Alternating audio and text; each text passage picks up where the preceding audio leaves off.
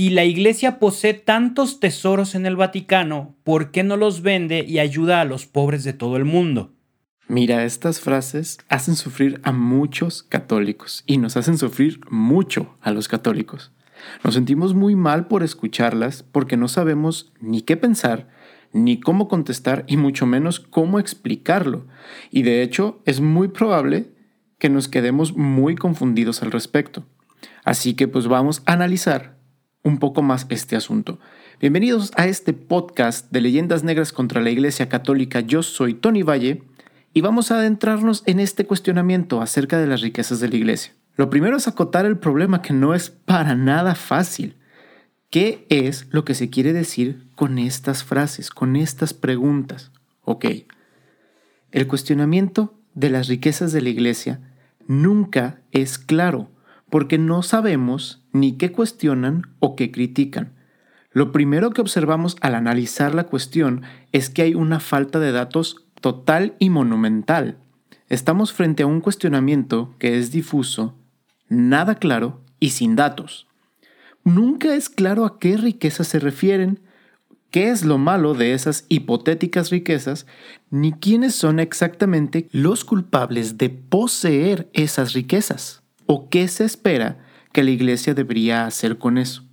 A simple vista, lo primero que intuimos es que se trataría de una acusación a la iglesia por insensibilidad ante la situación y problema de los pobres. Pero ¿cómo es posible que la iglesia viva con tantas riquezas sabiendo que hay tanta pobreza en el mundo?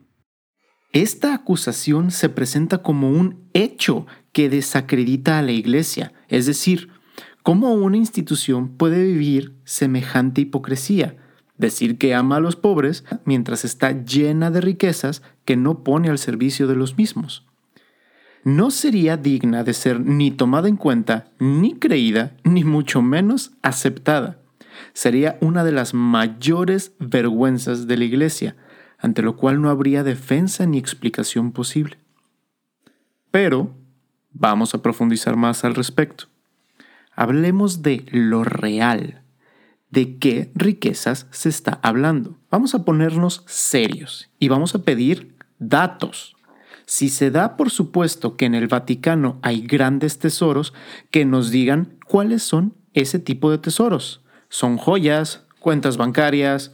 ¿Dónde están? ¿Cuánto valen? ¿En cuánto está cotizado? Y así uno puede comenzar a preguntarse, ¿acaso alguien considera a la Iglesia como una institución millonaria? podemos encontrar obispos en las revistas como Fortune de los grandes millonarios. ¿Tiene la iglesia fines de lucro? ¿Cotiza en la bolsa? ¿Puedes tú invertir en la iglesia y de hecho recibir ganancias al respecto? La acusación de entrada sugiere muchas cosas falsas. La vida lujosa del Papa, de los obispos, de los curas, de las monjas, que serían los que se verían más beneficiados de estos tesoros. Vaya, afán de lucro escondido bajo la excusa de la religión. Además, estimula imaginaciones muy, muy elevadas. Es decir, hablar de tesoros, uno está imaginando cuartos llenos de lingotes de oro, cofres llenos de joyas, películas de piratas y que van a venir a saquearte y todo eso, pero en realidad, ¿a qué riquezas se refieren? Basta con que mires las pertenencias que hay en la iglesia que está a tu alcance, la de tu parroquia, la de tu catedral, y no encontrarás cosas que sean lujosas en sí. Los tesoros, como los llaman, son un tesoro que es cultural, espiritual e histórico, pues se trata de iglesias, imágenes, cuadros, frescos, cálices, ornamentos. Todos estos tesoros no tienen ningún valor comercial ni financiero están dedicados al culto divino en iglesias y expuestos en museos que conservan el patrimonio cultural de 2000 años de cristianismo. Pero pensemos por un momento en la viabilidad de vender este patrimonio milenario. ¿Sería verdaderamente una solución al problema de la pobreza? Vamos a ver esto desde el punto de vista meramente económico. Y si rematamos todo, ¿qué pasa? Antes de entrar en el problema de fondo y demostrar que estamos frente a un debate completamente artificial y sin sentido, hay que detenernos a considerar el tema desde lo que es meramente utilitario, lo inútil de una supuesta venta del Vaticano. Porque el anónimo acusador insinúa que la Iglesia debería deshacerse de todo para el bien de los pobres. Pero bueno, vamos a hacer números. ¿Cuánto representa en dinero todo lo que contiene el Vaticano? La verdad es que no tengo ni idea. Vamos a poner una cifra. 10 mil millones de dólares. ¿Qué son 10 mil millones de dólares para el problema del hambre o del subdesarrollo? Para ti, para mí, para un individuo, 10 mil millones de dólares son un mundo, o sea, te resuelven la vida y mucho más. Pero para la pobreza mundial no basta para nada. ¿Alguien de buena fe puede pensar que sería una solución real para los problemas de los pobres? Vendemos todo. ¿A cuántos ayudaría durante un día? ¿Serviría para algo? ¿No sería más bien un empobrecimiento inútil para la iglesia? En realidad, desde el punto de vista económico, el solo hecho de plantear el problema de las riquezas del Vaticano es algo prehistórico ya que hoy en día la riqueza no está dada por la propiedad de algunos terrenos o piezas de museo, sino por marcas. Marcas como McDonald's, como Shell, Coca-Cola, Telmex, acciones en la bolsa, etcétera, etcétera. Y de este género de riqueza, la que es una verdadera riqueza el día de hoy, la iglesia no tiene nada. Ni siquiera tiene la Biblia patentada. Cualquier estado del mundo con un pequeño porcentaje de su presupuesto anual podría aportar mucho más que la venta total de todo el Vaticano, territorio incluido.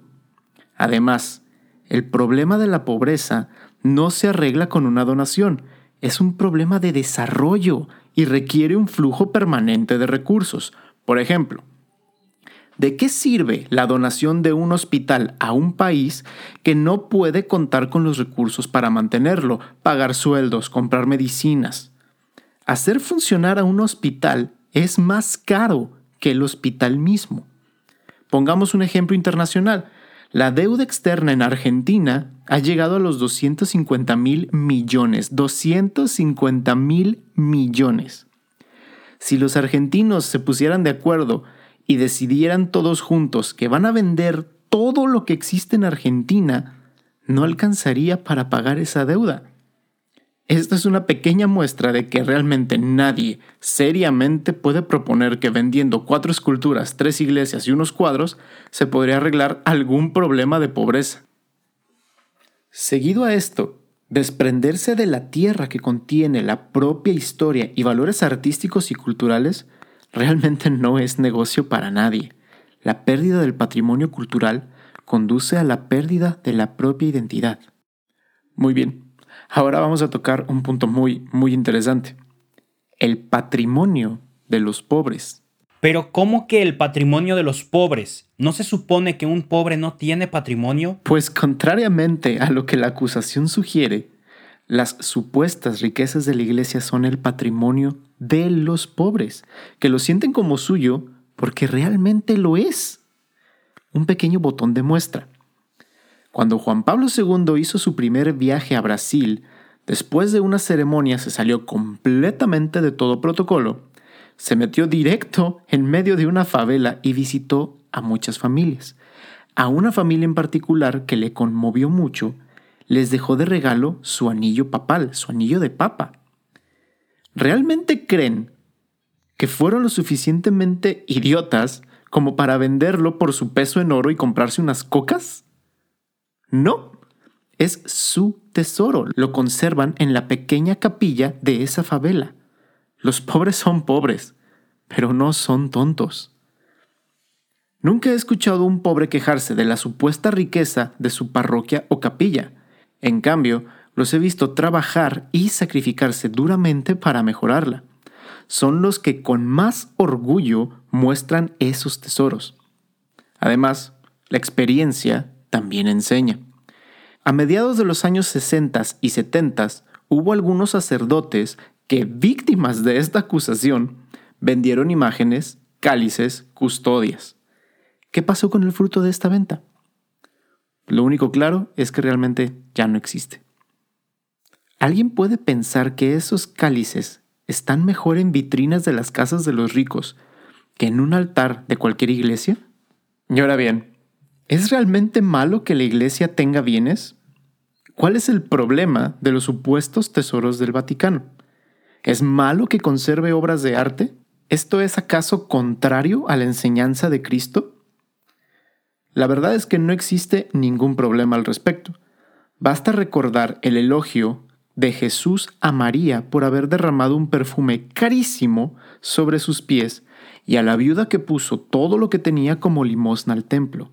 Es más, es lógico que la iglesia necesite de bienes materiales. La iglesia no está compuesta solo por ángeles para enseñar a la gente el camino al cielo.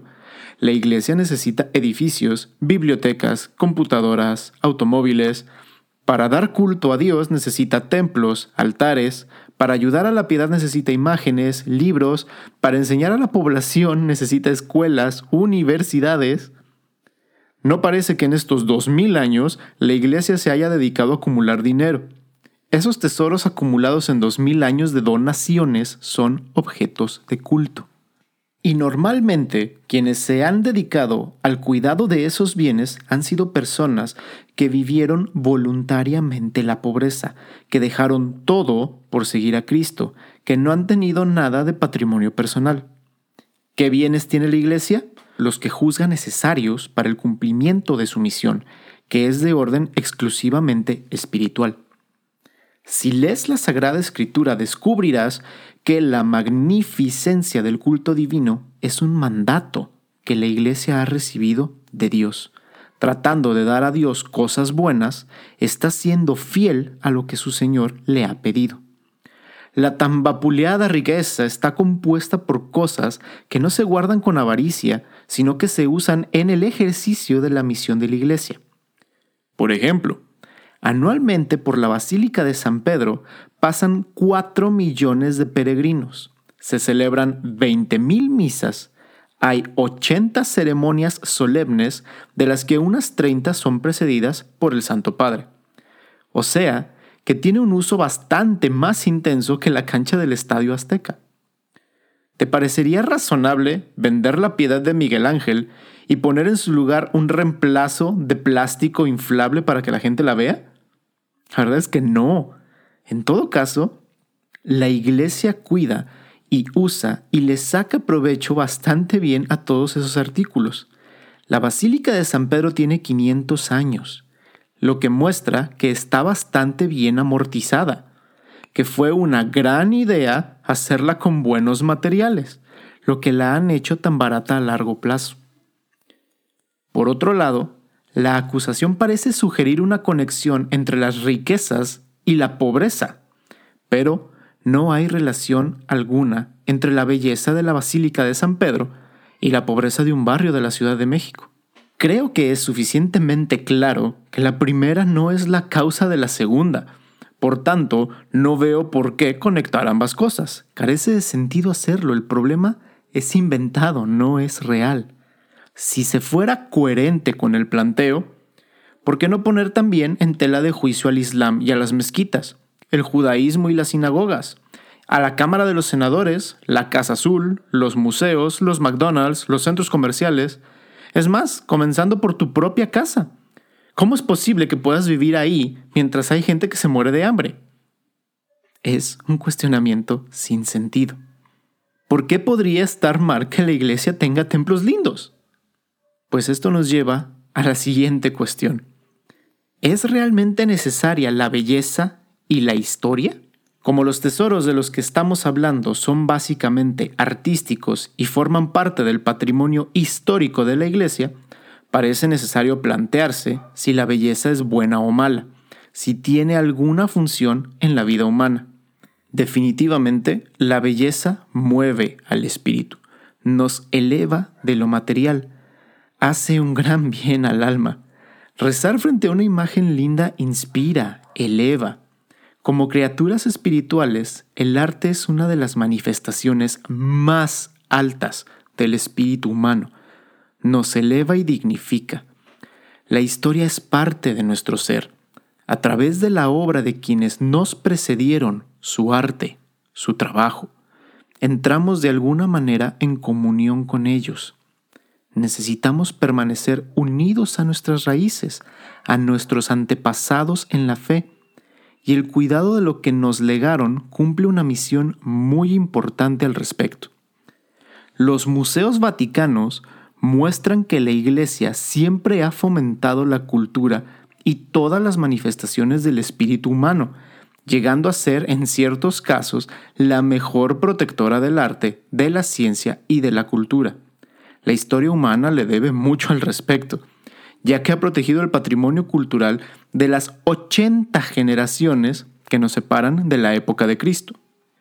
Junto con el tema de las riquezas y tesoros que posee la Iglesia, también se cuestiona la legitimidad de esas propiedades. Parece al menos curiosa la pretensión de disponer de bienes ajenos, es decir, los que critican y atacan. ¿Quiénes son para decidir qué debería hacer la Iglesia con sus bienes? Bienes que evidentemente no les pertenecen a ellos los acusadores. Porque en el fondo, los bienes que causan tanto escándalo son una propiedad legítima de una institución con 2.000 años de historia no fueron robados ni saqueados, como por otro lado sí lo han sido muchos de los tesoros históricos, artísticos y culturales de los más grandes museos del mundo, como el Louvre o el Museo Británico. Puedes preguntar a los franceses por los regalitos que Napoleón les llevó de Egipto, o los recuerditos que los ingleses se llevaron del Partenón griego. En el caso de la Iglesia, han sido fruto de donaciones explícitamente hechas para ese fin, gente que ha donado sus propios bienes para que fueran usados para el culto divino, la educación, la formación del pueblo fiel del Santo Padre, etcétera, etcétera. Es decir, que su legitimidad está fuera de cualquier duda.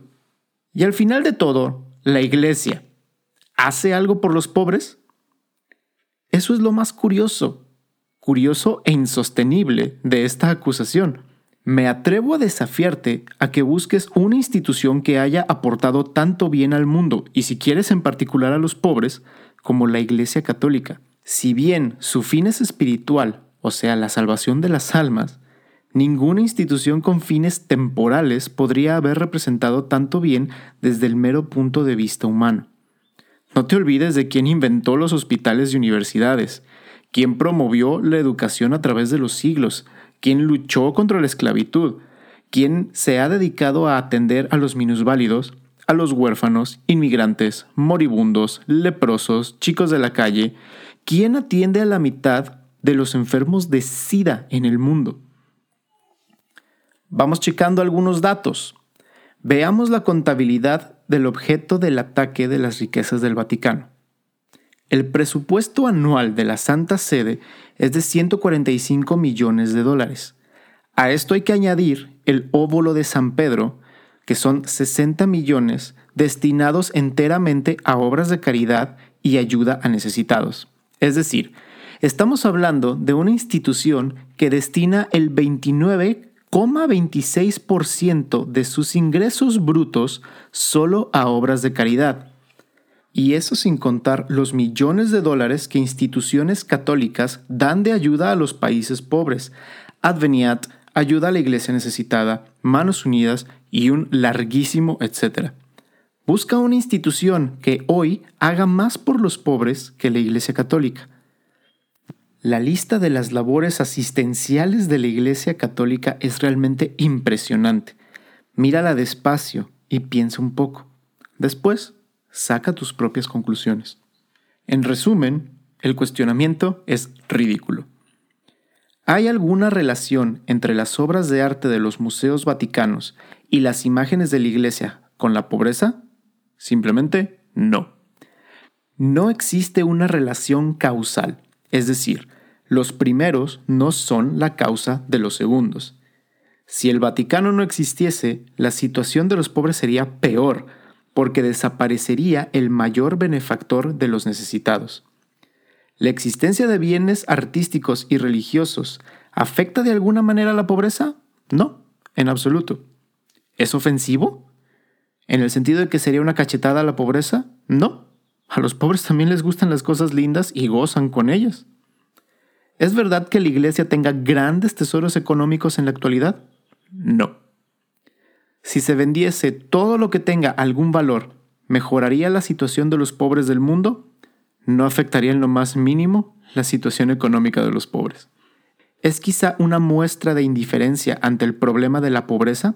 En absoluto, ya que el trabajo de la Iglesia en favor de los pobres está absolutamente fuera de duda.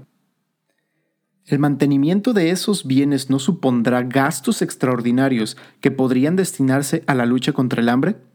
No, porque se automantiene con el valor de la entrada a museos y contratos como los que se facilitaron para la restauración de la capilla sixtina sin poner un solo peso. ¿Se invierten actualmente grandes sumas de dinero en incrementar esos bienes? No, es el fruto de dos mil años de cristianismo. Esperemos que nosotros sepamos dejarle a nuestros descendientes algo de valor y de buen gusto. Por último, veamos unos datos acerca de lo que la Iglesia sí hace con favor a los pobres. Estos datos fueron registrados en Roma el 11 de febrero de 2015, o sea, hace ya seis años. La Iglesia dirige 115.352 centros de salud y de asistencia en el mundo. 5.167 hospitales, la mayoría en América y en África. 17.322 dispensarios, la mayor parte en África, América y Asia.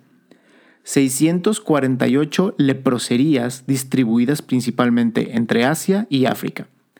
15.699 casas para ancianos, enfermos crónicos y personas con discapacidad, en su mayoría en Europa y América. 10.124 orfanatos, principalmente en Asia y América. 11.596 guarderías, la mayoría en América y Asia.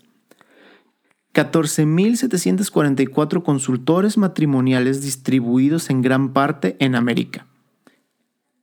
3.663 centros de educación o reeducación social y 36.389 instituciones de otro tipo. Parece ser que a todas luces la Iglesia hace mucho por los pobres alrededor del mundo. Y con esto podemos tumbar con argumentos claros y concisos estas acusaciones que suelen llegar como si se tratase de la gripa de la estación. Y así llegamos al final de este primer programa de leyendas negras contra la Iglesia Católica, enfocándonos en el tema de las riquezas de la iglesia. Espero que haya sido de mucho bien para ti y que lo hayas disfrutado tanto como yo. Quédate en sintonía con nosotros en Juan Diego Network. Hasta la próxima y que Dios te bendiga.